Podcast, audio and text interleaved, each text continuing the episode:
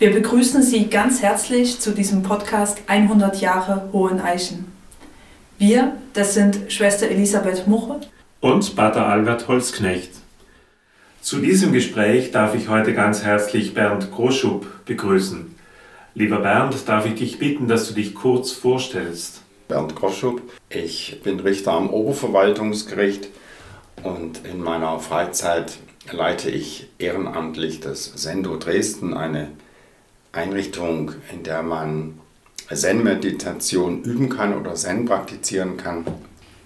Unser Sendo Dresden ist ja kein großes Zen-Zentrum oder Meditationszentrum. Wir haben nur einen Raum und keine Übernachtungsmöglichkeiten dort. 1999 haben wir uns umgeschaut nach einem Ort, wo wir auch längere Zeit praktizieren können und da lag Hoheneichen als ein idealer Ort ist. Aus ganz vielen Gründen. Aber ein wichtiger Grund ist, dass die Jesuiten ja auch mit Zen, mit einem, ja, mit Pater Enomia Lasal, einem wichtigen Vertreter der Sanbo-Zen-Schule aus Japan, in ihren Reihen hatten. Und ein Buch von Pater Enomia Lasal, nämlich Zen-Unterweisung, mich auf den Zen-Weg gebracht hat. Und ich glaube auch, er war mal hier in Hoheneichen ja, und so lag es nahe, in Hohen Eichen nachzufragen, ob wir hierher kommen können. Und seitdem sind wir eigentlich jährlich da.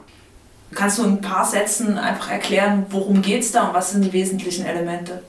Zen zu erklären ist eigentlich unmöglich. Man kann eigentlich nur beschreiben, wie diese Praxis aussieht, worum es da geht. Das kann man, das kann man versuchen, ein bisschen anschaulich zu machen.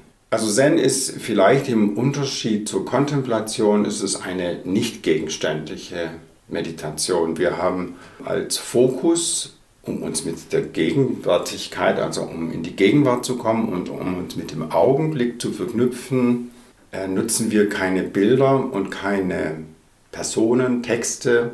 Also nicht etwas, woran wir uns wieder vielleicht erst festmachen können, haften können, sondern wir verknüpfen uns eigentlich mit dem, was gerade geschieht. Und zwar mit Hilfe unseres Körpers, konkret mit dem Atem, mit dem Kommen und Gehen des Atems. Und es ist dann eigentlich ein, ein Erforschen, ein dessen, was in uns ist. Zen sagt ja, dass alles, dass die Wahrheit, dass eigentlich alles in uns ist und wir nicht außerhalb suchen müssen um in so eine Innerlichkeit zu kommen oder wenn es um so eine Innerlichkeit geht, welche Rolle spielt da der Ort oder auch das Setting drumherum? Also der Ort spielt eine enorm wichtige Rolle, wo man übt. Das ist eigentlich in allen spirituellen Traditionen so.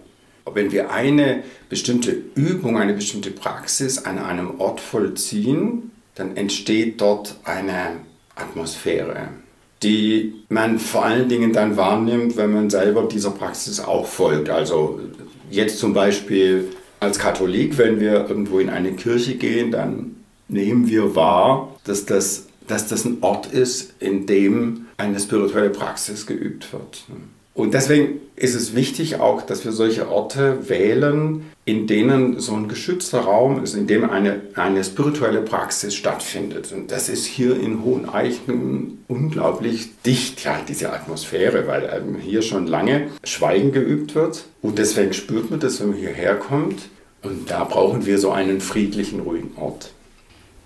Zen ist ja keine Praxis, die man einmal eine Woche übt und dann hört man damit wieder auf, sondern das ist eigentlich eine Lebenspraxis. Und selbst dann, wenn man tiefe Einsicht gewonnen hat, ist das nicht etwas, dass man irgendwo ankommt und sagt, jetzt bin ich fertig. Also es ist kein Studium im Sinne von einem, dass man da einen Abschluss macht an der Universität und dann ist man fertig und kann damit was anfangen, sondern es, es ist ein lebenslanger Weg.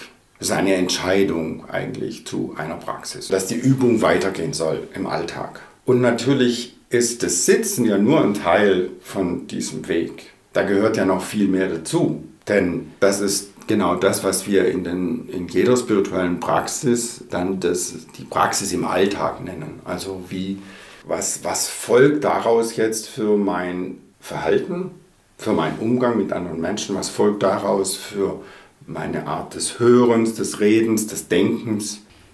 Basis ist erstmal jeden Tag zu sitzen, man sollte auch regelmäßig möglichst gemeinsam mit anderen sitzen, weil zum einen in einem Rahmen mit anderen. Wenn man mit anderen in die Stille geht, ist es viel hilfreicher, länger in die Stille zu gehen, als wenn man das alleine macht. Und außerdem vereinheitlicht sich das Bewusstsein in der gemeinsamen Übung auf natürliche Weise, weil wir diese Verbundenheit spüren. Das ist also sehr wichtig, das gemeinsame Üben.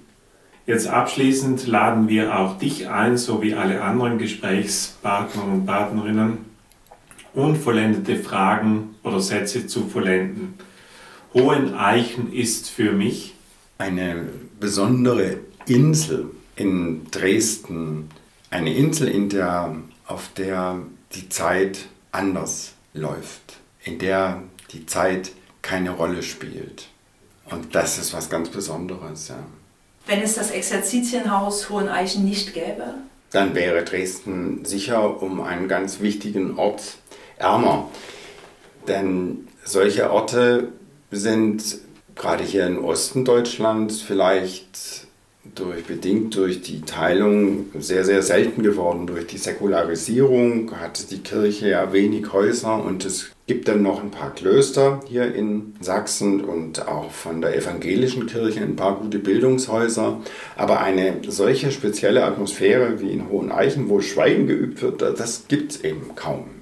Wenn Leute öffentlich anreisen, dann steigen sie unten an der Bushaltestelle an der Obstplantage aus. In 100 Jahren findet man hinter der Bushaltestelle an der Obstplantage?